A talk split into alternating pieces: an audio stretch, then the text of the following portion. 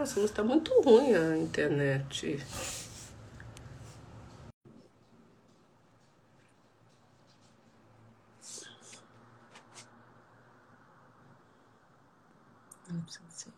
Eu não sei se é a minha.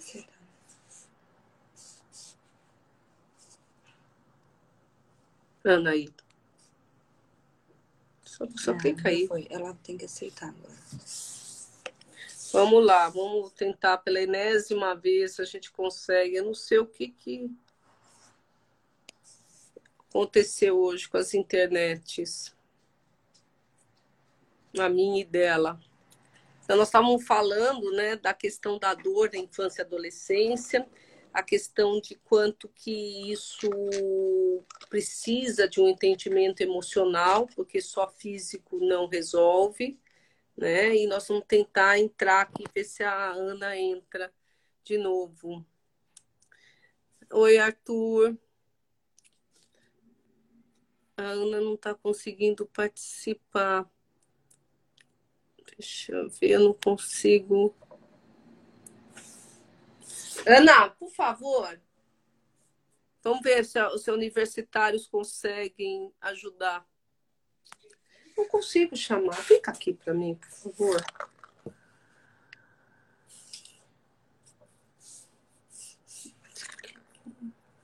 Ela não consegue entrar. Vamos ver. Ai, que dificuldade.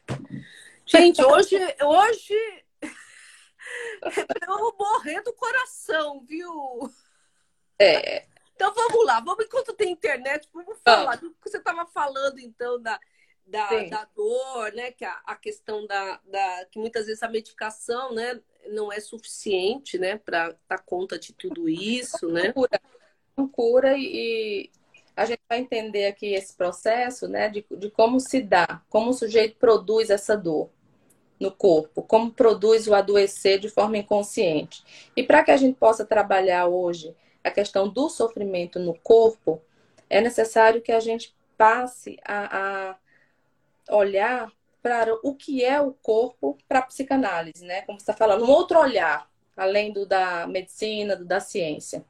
O corpo para a psicanálise é um corpo banhado pela linguagem, é um corpo erógeno e pulsional. É um corpo que responde ao, a palavra, que responde a afetos, que responde ao pensamento, às angústias, aos medos.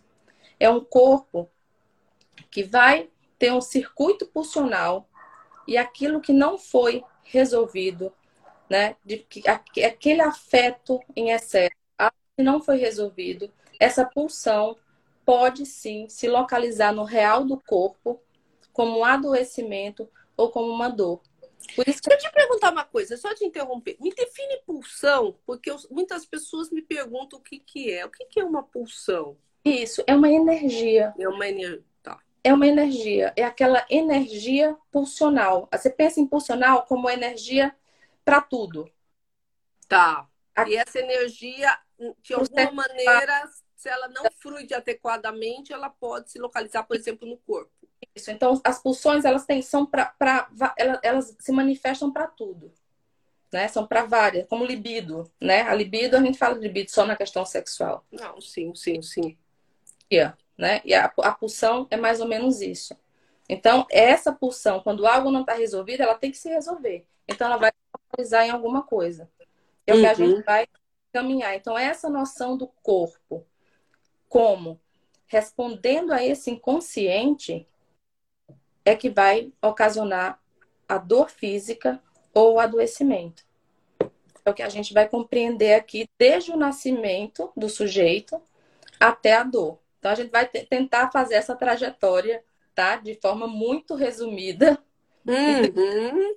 É, então, de alguma forma, né, o corpo, esse nosso corpo, né, nosso corpo físico, ele vai responder a essas pulsões, né, que são inconscientes. Né? Muitas vezes esses, essas questões são inconscientes. A pessoa não fala, não, eu estou com problema, vou sentir dor aqui. Mas acontece, vai acontecendo isso. É isso não, nessa linha? Exatamente, porque se a gente pensar no corpo, é indissociável da mente. Se você pensar em algo triste, a lágrima vai sair imediatamente. Ele reage em milésimos de segundos. Uhum. Você pensa em alguma coisa, você tem uma sensação no estômago quando tem um medo. O corpo é aquele bolo, né? O frio na barriga, o bolo na garganta, né? Não dá para separar a psique, né, do corpo, do soma, do corpo. Não é impossível. Então é nesse corpo que a gente vai trabalhar hoje, que precisa ser olhado pelos médicos também. E é já, né? Já ah, é. Sim. Sim, eu acho que falta a compreensão dessa conexão entre o, o corpo físico, né, e essas questões todas que você está trazendo, para poder entender melhor. Muitas vezes, por exemplo, muitas crianças quando vão para separadas da mãe logo para a escola, elas sentem dor de cabeça, dor de barriga, né? É. Elas se põem a mãozinha assim que estão se sentindo mal, né? Então, é, é, é, já é essa questão, quer dizer, me parece, né, me parece, pela minha pouca experiência na psicanálise, que essa já, se, já começa nas relações mãe-filho, né, bebê e mãe, né, lá, lá atrás, né? Exatamente, que aí é esse percurso que a gente vai começar a falar agora. Como se dá esse desenvolvimento do corpo e das pulsões, né, desse inconsciente que se manifesta no corpo, desse repositório, né, de sensações e de afeto. Então, a passagem do corpo biológico, né, físico, para esse corpo pulsional, ele se dá justamente no nascimento, a partir do, do momento que o recém-nascido começa a, as relações entre o recém-nascido e a mãe. O recém-nascido, ele não tem noção de que o seio faz parte da mãe. Sim. Ele tem noção, ele entende que o seio é dele. é uma Sim. Nesse momento, existe um momento de completude. Para o recém-nascido, nada falta. Ele é completo. É uma sensação de completude, de nada faltar, de que tudo está perfeito. Com a ausência e presença da mãe, é que vem a primeira sensação de vazio do ser humano. As no... A nossa primeira sensação de vazio vem daí. Mas é importante essa sensação de vazio. É fundamental né? É, é. fundamental. Senão fica complicado. Vem aí o autismo e vem um monte a psicose, de... né? Psicose, vem um monte de outras questões, né? Mas essa sensação de vazio, ela não é aceita pelo psíquico de forma saudável, nunca. Então, assim, nesse, nesse primeiro, nessa primeira sensação de vazio, o, o recém-nascido, aí no caso já é bebê, né? Já não é mais recém-nascido, ele percebe uhum que tem um corpo e que a mãe tem um outro corpo. Então ele começa, começa a usar o seu corpo para lidar com essa falta, com essa sensação de desprazer e com esse vazio. Uhum. A gente faz com o nosso, com a criança e com que o adolescente também vai fazer com deles, né? De formas diferentes, obviamente. Sim. Então o que, que o bebê faz? Ele vai fantasiar. É, é, você já deve ter visto, eu acho que toda mãe, ou toda pediatra que está aqui escutando, qualquer criança, o sugar, ele fantasia. Ele faz o movimento de sucção com o lábio. Quando ele sente a dor da fome. Quando ele hum. falta. Então, é, ele fica sugando, tanto ele suga a língua, quando ele faz o movimento de sucção. Ele fantasia o sugar no peito para lidar com o vazio, para lidar com a falta. Esse é o corpo erógeno que Freud nos ensina. Sim. Utilizando o real do corpo para lidar com aquilo que é desprazeroso. É engraçado, né? Tem, tinha um livro que falava o corpo fala, né? É, é, mas fala mesmo, né? Fala mesmo. É. Se a gente for pensar, o choro é o corpo falando antes da palavra. Sim. Porque, na verdade, é isso que, é isso que eles fazem né? O bebê chora, já é utilizando o corpo para falar sobre essa falta, sobre essa dor, sobre esse vazio, antes da palavra. A mãe interpreta o choro, a mãe interpreta de sono, de fome, e ele vai entrando numa linguagem materna junto com ela, dessas interpretações, tanto que muitas vezes ele repete o tipo de choro porque ele percebe do que, que é. Isso é uma relação muito mãe e filho. Ele né? grita, né? A Ruth está falando, ele grita, grita mesmo, né? Até ser atendido, né? Até ser atendido. E eles sabem o que é. Né? É tanto que a mãe fala, não, isso é manha. Então, ela, elas interpretam esse choro. Então, a, a, o corpo, o real do corpo, já é utilizado para lidar com a falta. Né? A dor, ela aparece quando a, o, o sujeito não consegue lidar com isso lidar com esse vazio. Mas aqui a gente ainda está no. Ah, para que? Estamos antes. Nós ainda estamos no bebê que sente a é. falta, é. né? Então, gente... Mas, Ana, então, assim, na verdade, o bebê é, é, vai estabelecendo uma linguagem corporal com a mãe antes da própria fala, né? Ele vai estabelecendo e a mãe vai dando um sentido para essa é, essa comunicação. Por isso é tão importante, né, Ana? Até fugindo um pouco, é, é quando a gente pega a mãe deprimida, quando a gente é pega uma mãe. Oi? É porque ele entra na demanda do outro. Na, entra na demanda do outro. Mas eu fico pensando, Ana, aí a questão, por exemplo, da mãe, quando tem um bebê com uma mãe muito deprimida, né? Como é que. Né? É, a, não à toa que essas crianças, muitas vezes, depois elas têm problemas é, emocionais, até até problemas físicos, né? Porque Sim. essa linguagem acaba não fluindo, né? Da maneira como não ocorre, sobra o corpo orgânico. Sim, exatamente. E se o corpo orgânico sem esse movimento pulsional, porque aí sim ele está entrando no desejo do outro, no narcisismo, né? Que a gente até falou no caso das mães narcisistas. Então, se ele não entra nesse circuito do desejo do outro, da demanda do outro, vem o autismo, vem as psicoses, vem o isolamento, vem o vazio total, porque ele não tem resposta do outro. Ah, sim, vem um atraso, muitas vezes, de desenvolvimento, sim. de fala, né?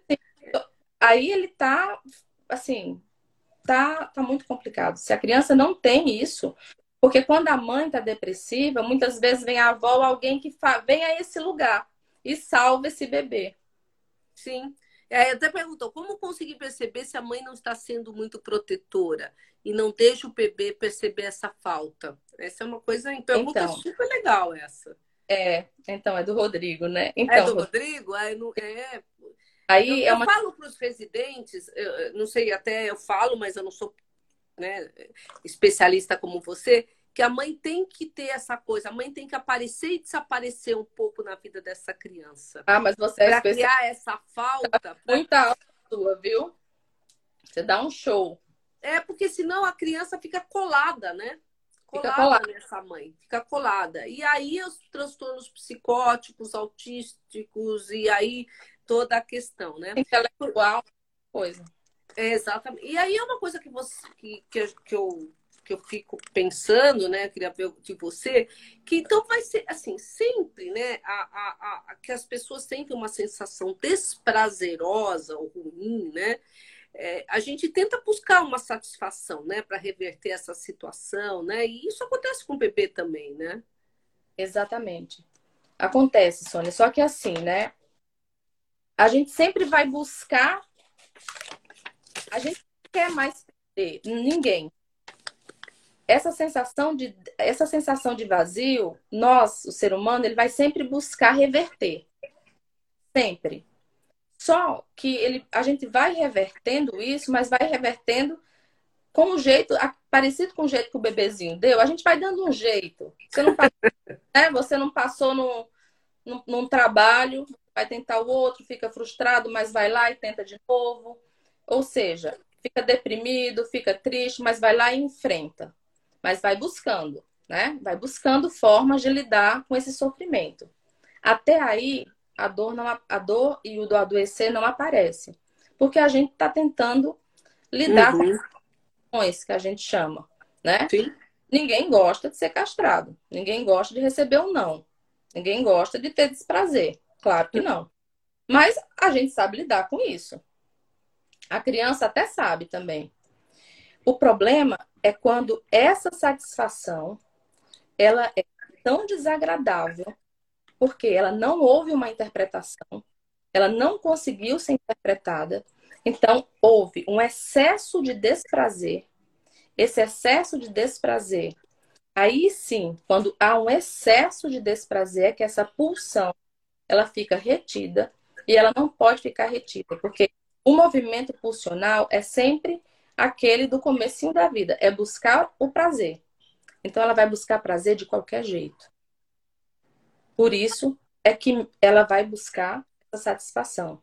E para buscar essa satisfação, ela pode buscar no adoecimento. Aí você vai falar, Ana, que louco. Como ah, mas é muito na psicossomática, isso é muito comum.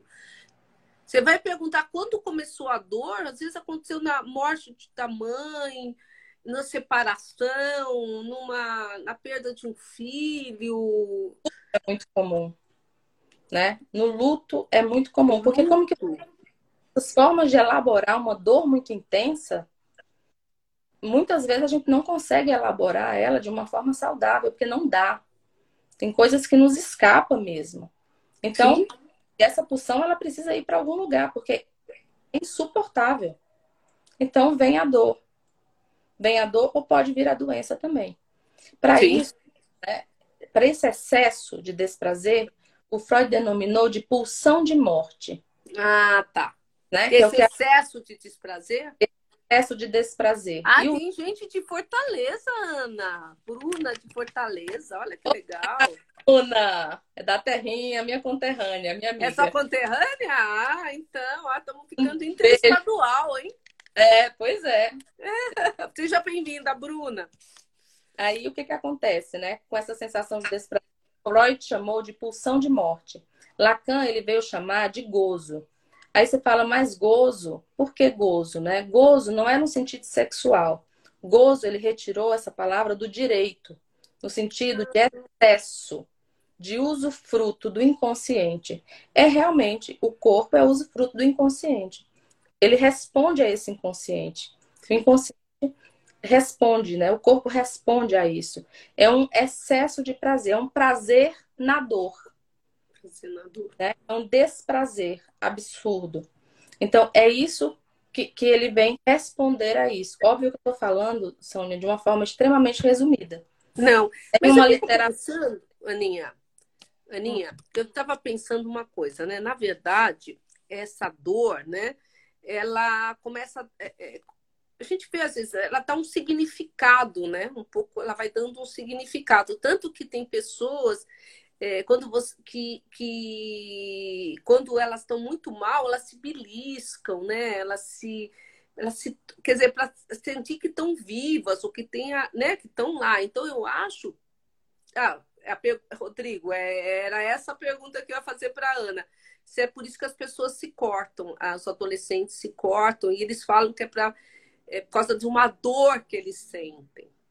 Então, a gente. Tem essa... a mesma ligação, isso? é, são, são questões diferentes, né? A dor, quando ela está localizada, e eu vou até falar um pouco sobre isso mais na frente, né? A dor tá, tem... tá bom, a gente está antecipando as coisas. Elas têm as suas funções, né? Digamos assim. Tem o porquê delas virem. Quando a dor, quando não vem a dor, no caso da psicossomática, né? Ou da conversão, uma, uma dor, né? É, que é produzida pelo inconsciente, quando ela é feita essa dor é localizada, ela retira o sujeito de outras dores. Tá.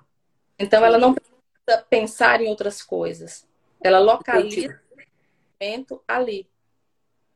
Tanto que, por isso que se cortam tanto, Rodrigo, porque muitas vezes o corte, a cabeça, o pensamento para de pensar no sofrimento e passa a pensar na dor, que é uma, da, uma das funções da dor que eu vou falar mais na frente.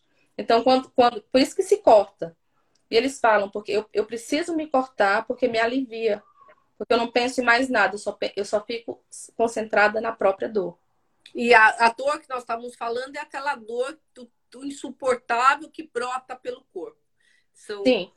E também vai ter uma função semelhante a essa. Porque tem as funções da dor, né? Ela, ela vem por esse, por esse lado, mas ela permanece por quê? Ela permanece porque não foi elaborada, mas ela também tem uma, um lugar na vida do sujeito. A dor tem um lugar. O adoecimento tem um lugar na vida do sujeito. sim. né? Vai falar mais na frente. Sim, sim, com certeza. E a, a, a internet da. Não sei como é que vocês estão. Esperar. Oi, a sua internet às vezes tá uma, tá uma sumida. Alô? Aninha? Vamos esperar a Ana voltar com a internet dela.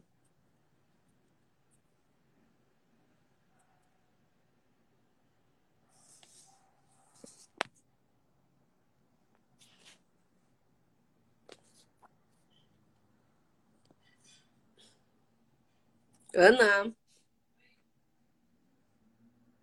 A Ana, a Ana caiu. Acho que a internet é dela que tá ruim. Aqui. Nós estamos aqui pedindo ajuda aos universitários para resgatar a Ana. Vamos esperar. A Fernanda, você está perguntando se a dor é ali. Vocês estão me escutando? Me mandem uma, uma mensagem se vocês estão me ouvindo. Santa. é, Cidinha, para dar mais emoção, mas vocês estão me ouvindo, então. Estou tentando. Então, é, na verdade, né, a, a questão da, da, das dores, como reverter, né? Na questão da psiquiatria, que é a questão que me moveu em relação a essa questão da, da live é o quanto que o sofrimento físico é, é, é, é tão é, representativo no corpo, né? Então é o caso de uma menina que, né, lógico a gente não pode citar nomes, mas onde é, o problema maior dela é a, a dor, mas é uma dor que não tem uma causa física. Voltou. Estou aqui tentando falar da dor da psiquiatria, porque a dor da psicologia, isso aqui é com emoção, é? Deus! Eu acho que é a sua internet, você deu uma olhadinha? Eu fui atendendo, estava tudo ótimo, mas agora acontece Sabe isso. o que acontece? É o horário, muita gente fazendo a mesma coisa. Né? Tá ouvindo é. bem, graças a Deus. Então, eu estava tava contando o caso de uma menina que, que, que foi que motivou essa live, né? Que ninguém encontra os motivos da dor dela fisicamente, a reviraram de para cima para baixo de todos os jeitos e ela tem dores tipo fibromialgia mesmo, né? Uhum. Então foi isso que motivou, né? Essa e aí o Rodrigo perguntou como é que a gente lida com isso. Falei, bom, vamos esperar a Ana voltar, que a Ana conta pra gente, né? Isso, vamos, vamos tentar aqui, vamos tentar terminar para ver se eu consigo finalizar aqui esse. Aí eu chego lá, tá? Ó, então, o, o que, que, que é interessante entender, né? Que a dor e algumas doenças possuem uma profunda ligação né, com a pulsão de morte de cada um. Esse excesso de desprazer.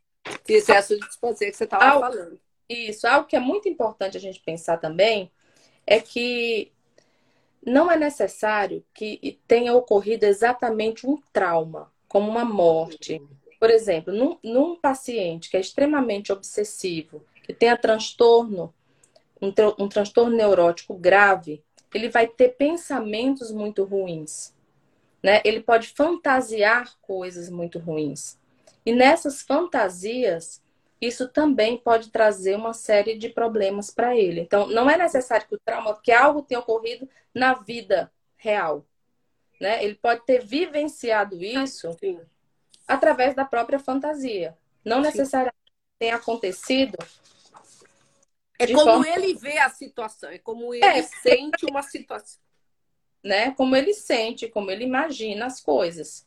Não necessariamente que tenha acontecido, né? Mas é importante a gente sempre entender que tem que ser algo que é, não é qualquer acontecimento de desprazer que causa uma doença dessa.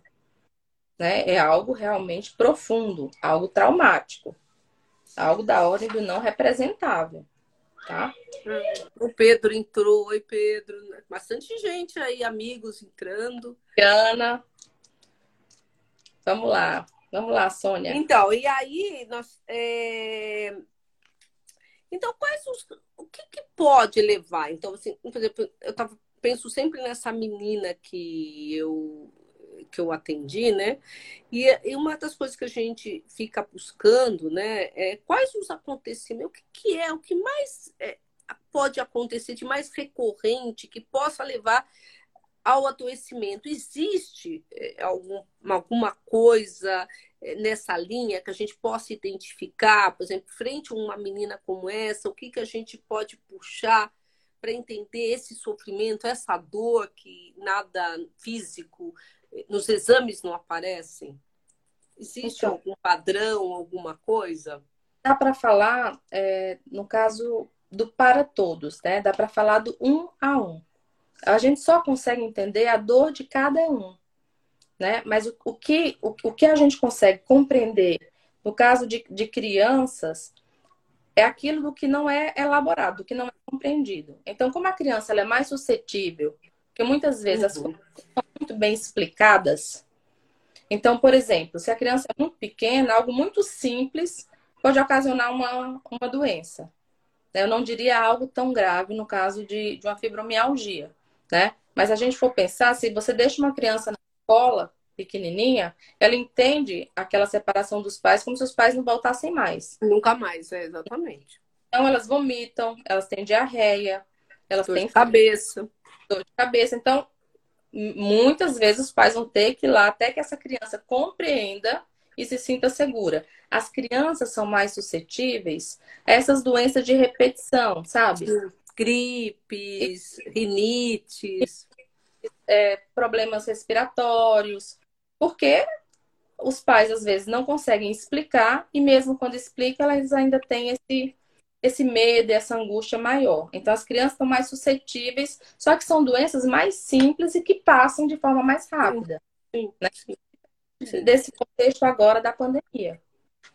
Na pandemia, o que a gente percebe são crianças mais ansiosas, Sim. crianças irritadíssimas, preocupadas, preocupadas, com medo, com medo muito, da... com muito medo, medo, medo de tudo, medos difusos, medo da doença, medo da doença, da contaminação, da morte dos pais, é muito da complicado. Por quê? Não está sendo compreendido. Se a gente não conseguiu compreender muito bem, imagine as crianças. Exatamente. Então, depressão. Essa alimentação infantil tem que estar de olho se não é uma depressão já. É, elas é. estão isoladas, né? Isoladas. Exatamente. Isolamento, depressão, isolamento, irritação e ansiedade. Observar se já não é um quadro depressivo. Na né? Porque, assim, não, não foi compreendido nem pelo adulto. E muitas vezes isso acontece porque os pais também não conseguiram passar uma tranquilidade. Porque nem eles conseguem conseguir. Nem eles conseguem. Na pediatria, viu, Ana, é muito comum na enfermaria pediátrica crianças com internações de muita repetição, internadas frequentemente, que aí né, o pediatra vai atrás, né? E a gente percebe, sabe que tem motivos, né? Às vezes familiares, problemas é, de violência ou de, né, dentro de casa, que vai mantendo essa questão do do adoecer frequente. Nesses casos, você falou mais simples. As crianças menores vão mais para o físico mesmo, no concreto, né? Diarreia, febre, mal-estar, né? Mas quando Agora, elas crescem, vai mudando um pouco isso, né?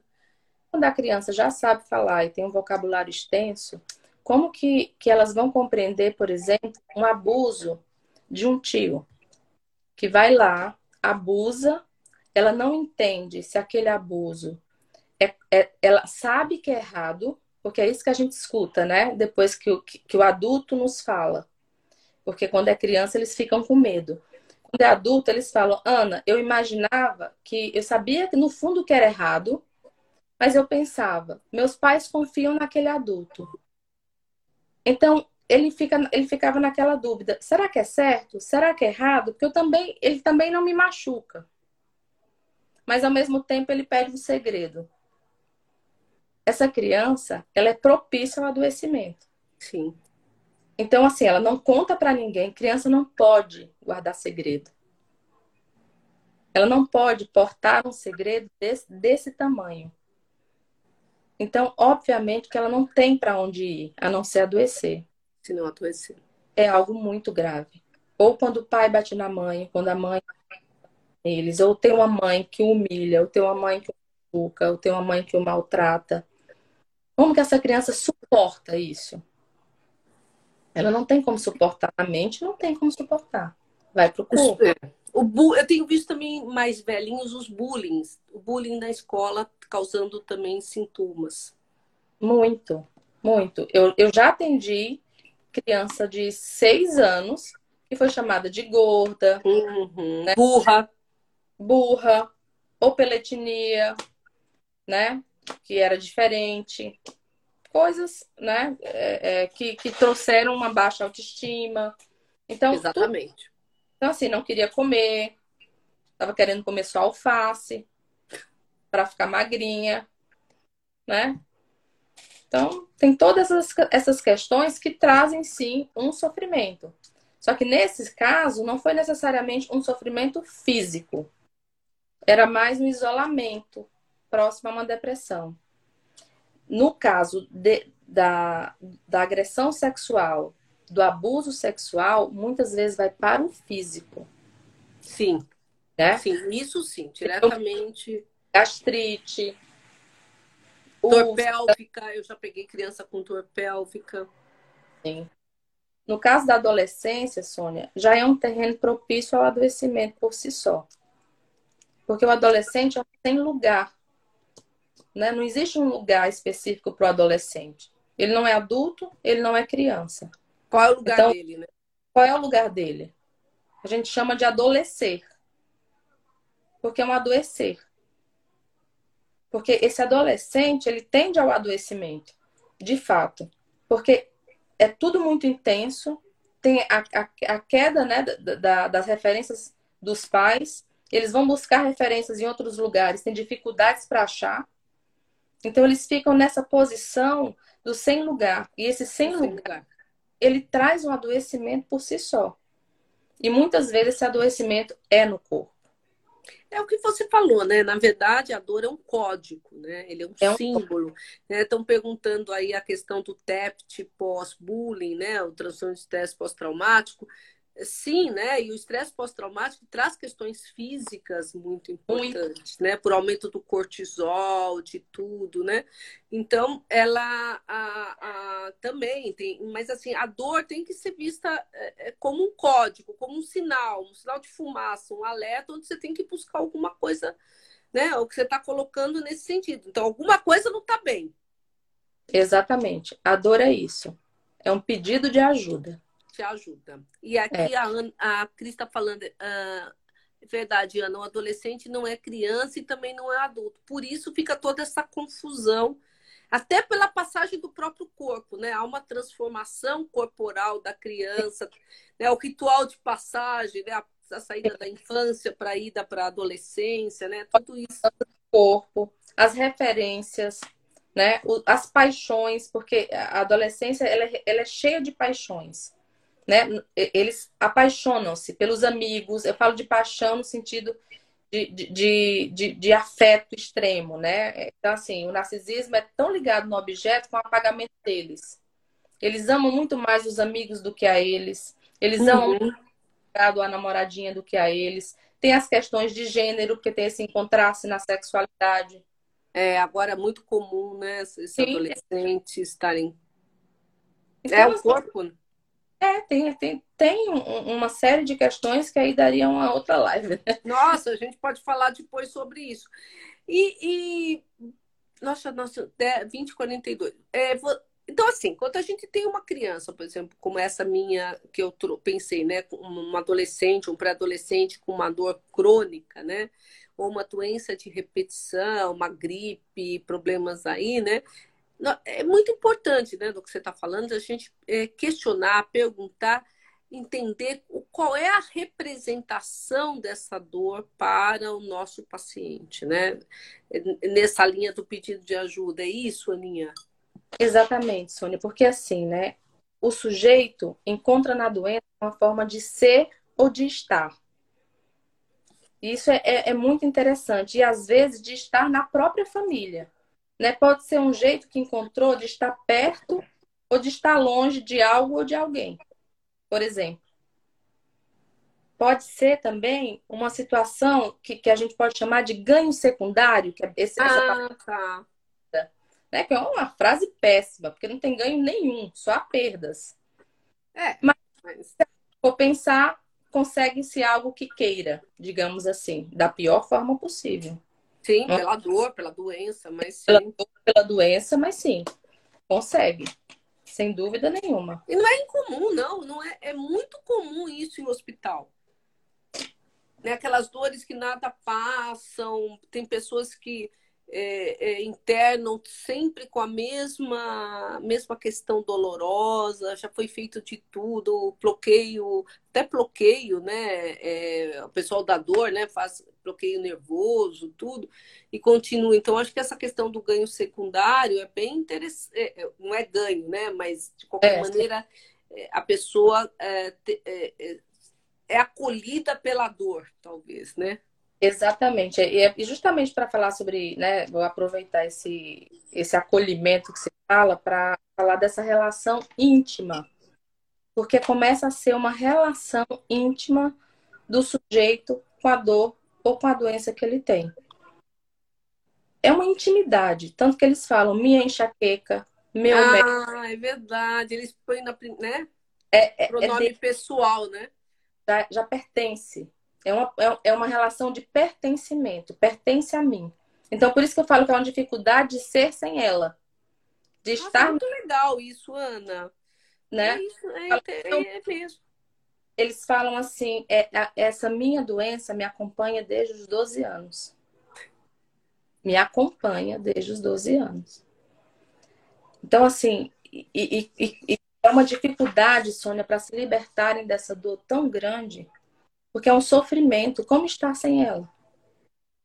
Sim, é um pedaço do braço, um pedaço do, né? Um pedaço Exato. de, Sim, um pedaço porque... de mim, né? Exatamente. Falar de um pedaço de mim. Um pedaço de mim é a dor de cada um, porque se a gente for pensar, ela também tem funções, né? Assim como eu falei, respondendo agora para o Rodrigo, que, que uma delas no caso do corte produzido de forma consciente, é libertar o sujeito de outras dores, a doença ou a dor física, ela também ela retém o sujeito em uma única dor, retirando esse sujeito de ter que lidar com outros sofrimentos. Você vai falar, Ana, mas como é que isso acontece? Se o sujeito que adoece ele tem que lidar apenas com aquela dor. Ele não precisa lidar com o pai alcoólatra, porque ele está doente. Ele tem dor. Ele pode se recolher no quarto e passar o dia inteiro lá e não ter que lidar com os filhos. Ele não, é. o marido não vai separar, ou a mulher não vai se separar, porque ele está doente. E você vê muito isso em bancário que começa muita pressão, muita meta, eles começam a ter umas dores de, no braço, parece uma fibromialgia. Agora que você está falando, estou me lembrando, né? É muito, né? Eles precisam, o que a Ruth está falando, eles precisam dessa dor, né? Quase como uma identidade, né? É como uma identidade. Outra, é, é outra função da dor, né? Por exemplo, é se retirar daquilo que o maltrata mais. Então, assim, se eu tenho um, um chefe abusivo, se eu adoeço, eu prefiro usar o INSS para me retirar e eu realmente adoeço. E eu não ter que lidar com aquilo. Eu não ter que lidar com um parente que está morrendo. Então, a dor, eu fico com essa que eu já conheço, que eu sou íntima dela. Eu conheço os remédios, que eu conheço a medicação. E, além de tudo, tem um, tem um circuito do adoecer. Porque o, o adoecimento, ele não move só o doente. Ele move a família inteira, no caso da caso do adulto também. Então, se você atende uma criança, né, e, e os médicos aqui que estão nos escutando, que atende a criança, é importante ele ter essa escuta para saber como é que essa doença e como é que o adoecer envolve toda essa família. Qual é o circuito da dor? Porque realmente. Então, assim, é o parente que deixa de trabalhar porque tem que levar alguém para é consulta, né? é alguém que vai. É, é aquele filho que quer estar com a mãe já adulto, mas que é a mãe que leva para consulta. É o marido que acolhe. Tem sempre alguém que movimenta alguém. Então tem, é uma lógica da dor. E aí vai, você vai fazendo, como é que fala? É, você vai reforçando esse círculo vicioso. Sim. E o adoecer permanece. E a doença continua. Tudo que eu estou falando aqui, gente, eu só, eu só quero que vocês entendam que não é consciente. Não, sim, não, não exatamente. É... Tá? Essas, é, é, esses movimentos e tudo que eu estou falando Cada um só se dá conta em análise, porque a gente vai perguntando. E quem, e quem te leva? Então, qual, qual, é o significado? E quando a gente pergunta por que, que você adoeceu, eles, eles olham pra gente e tá louca. Eu adoeci porque é uma doença. Tem CID. Sim, mas você pode estar implicado. Produz. É, mas aí vira uma doença familiar, né? Uma dor familiar. É, porque vezes. Né? Só que assim, o sujeito não se dá conta disso, mas está implicado. Ele produziu aquilo. E a única forma que ele tem de desfazer isso. Senão, não vai ter, ter, ter saída. Então, é muito difícil. E, e, e, um exemplo muito simples disso, e que todo mundo, né, já, assim, a gente que trabalha já, já deve ter encontrado no consultório, é quando nasce o irmãozinho, né? O famoso ah, irmãozinho então, mais velho adoece, tem pneumonia, por quê? Porque vai, vai ser internado muitas vezes e a mãe tem que deixar o filhinho em casa para levar o mais velho e ele ter a mãezinha só para ele. Sim. Mas, mas não é consciente, não é maldade. Não, não é uma, uma coisa, eu vou ficar doente para minha mãe cuidar de mim. Isso é dor, isso é sofrimento né? Precisa Até olhar... existe isso, mas é uma outra categoria de. É, é uma... Tem para tudo, né? Tem. É, tem. A gente tá boa noite para a Tarsila que entrou. É, todo mundo até tem isso, as pessoas que fazem simuladores, né? O simula... Mas isso é uma outra live, a live dos é, simuladores não. é outra. Não, é isso perverso. O que a gente está falando é de e merece todo cuidado, carinho e respeito. Né? A gente não está falando de algo consciente. E como é que, então, assim, né, voltando à minha origem lá, né, da questão da pediatria, como é que, o que, que é importante para o psiquiatra infantil, para o pediatra, né? É, é, é, é, o que, que, são dicas importantes que você pode dar, noções que, que, que, que sejam importantes para a gente lidar com essa população que sofre, né? Sim. Que sofre. Para nós, né, que somos cuidadores que cuida das dores, né? Para nós cuidadores, eu acho que cabe esse olhar da dor como algo que é subjetivo.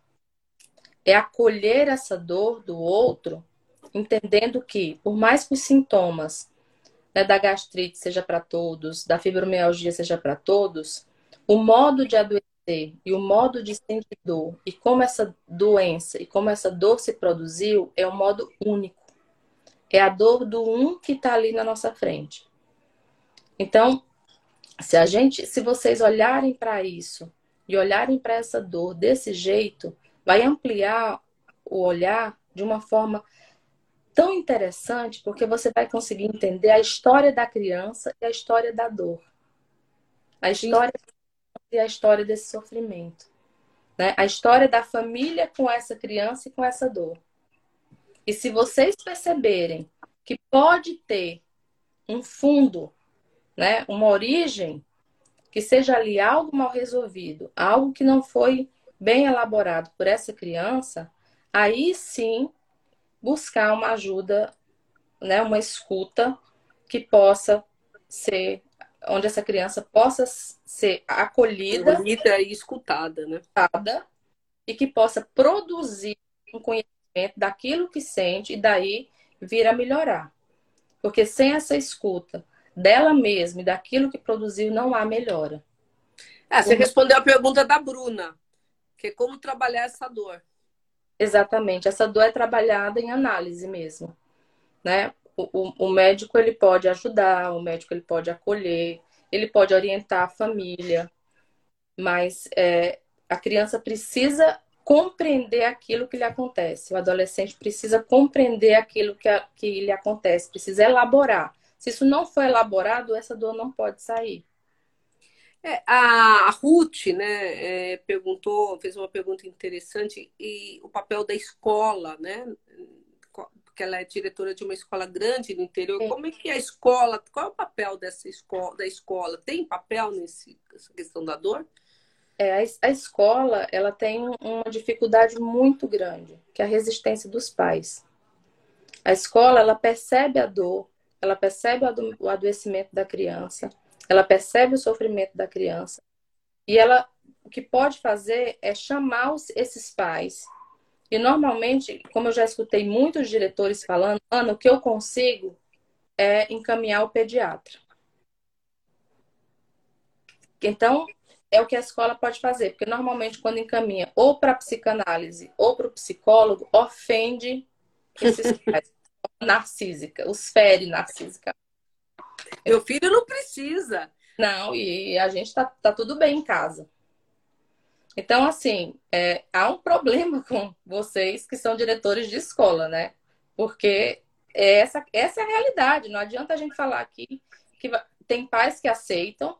Se vocês entenderem que existe essa abertura, pede para ir ao psiquiatra, ao, ao pediatra, Psiquiatra, então? Né? Nossa, psiquiatra é, quase vira voodoo. O pessoal faz alfineta o bonequinho do psiquiatra.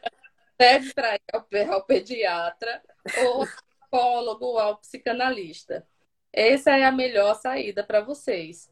Né? E chamar os pais e conversar e fazer o mesmo movimento que o pediatra pode fazer é, Mas, tá Aninha, deixa eu te falar, tem uma eu acho que as escolas têm um professor que é muito mal aproveitado. Dois professores são muito mal aproveitados na escola. É o professor de educação física e o de arte.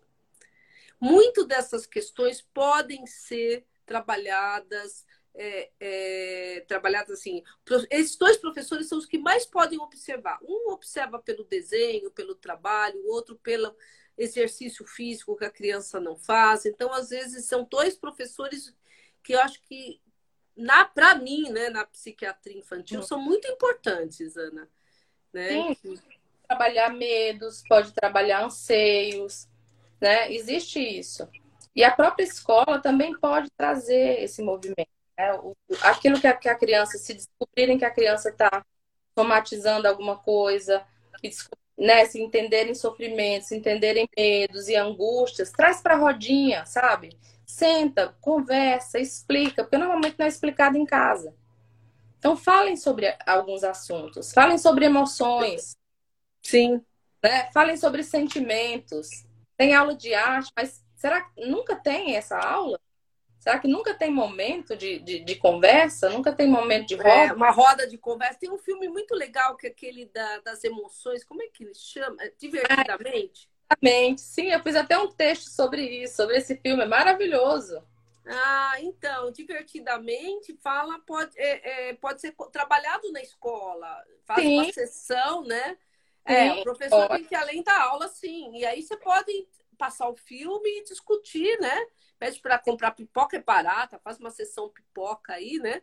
E ah. faz e discute depois com as crianças um filme. Aula de religião também. Aula de filosofia. Todo. Filosofia. Se é que tem ainda, eu nem sei se ainda tem aula de filosofia, mas deve ter aula de filosofia. Também são espaços de conversa, espaços de rodas de conversa. São né? rodas... Eu acho muito, muito. Gente, vamos tirar uma foto? Vocês mandam pra gente? Eu vou tirar o, o, o comentário para a gente. Ah, tire uma foto bem bonita, que nós estamos linda, né, Ana? Estamos. Então... Acho que deu. Aos pontinhos. É, então, é, o desenho de observação, pedir para desenhar a emoção que está sentindo, exatamente. A gente precisa ter, na verdade, criatividade, né? É, para né? Dar com isso. Fala, isso. Lugar de fala, de falar sobre elas, de falar sobre o que sente, de falar sobre as emoções. Isso é importante. Se falar sim. assim, consegue elaborar de outro jeito. Sim, sim, sim. E os pais também, eu acho que muitas vezes, né, a dor faz com que os pais fiquem batendo cabeça, né? né? Eles também não conseguem olhar para eles e ver. Então, acho que o que a mensagem que fica é toda a dor. Ah, mas Lígia, vai ficar gravado, Lígia. Assiste amanhã, Lígia. é uma amiga super fofa. É, assim, eu acho que, assim, na verdade, é, o que fica de mensagem é principal. A dor é um sinalizador. A dor vai estar tá mostrando, né? O corpo está mostrando que alguma coisa vai mal. Que pode ser mal fisicamente também e mal emocionalmente. Tudo, as duas coisas andam muito atrelhadas, atreladas. Então, se seu filho tem dor, se o seu adolescente começa com muita dor de cabeça, muito mal-estar, é principalmente agora, né? Realmente, Fernanda, com a falta das aulas, a pandemia, a, a, a ansiedade, né, de volta, né, ao novo normal, tudo uhum. isso é, é, é, é, são sinalizadores. Eu acho que é isso que a Ana colocou perfeitamente, né? E aí o psicólogo escolar, o psicopedagogo, o, o psicanalista, eles têm esse papel né, de poder é, trabalhar né, essa questão, né? Nós temos dois minutos. O que mais você me conta, Ana? O que mais você me dá de dica maravilhosa e maravilhosa? E a todos que estão ouvindo a gente mais uma vez. Te agradecer muito e dizer que estou aqui para. Se alguém tiver alguma pergunta, pode mandar no direct para mim ou para você, que a gente está aqui para responder. Espero ter contribuído, espero ter ajudado e elucidado ah. pinguinho que seja de alguma questão que possa tocar alguém. Querida, um beijo. Obrigada. Desculpa, pessoal, a questão da internet, mas é coisa que acontece. É, Ana, é um prazer. Prazer é um beijo meu. para todos vocês, então. Beijo para vocês também. Brigadão. Tchau, tchau. Tchau.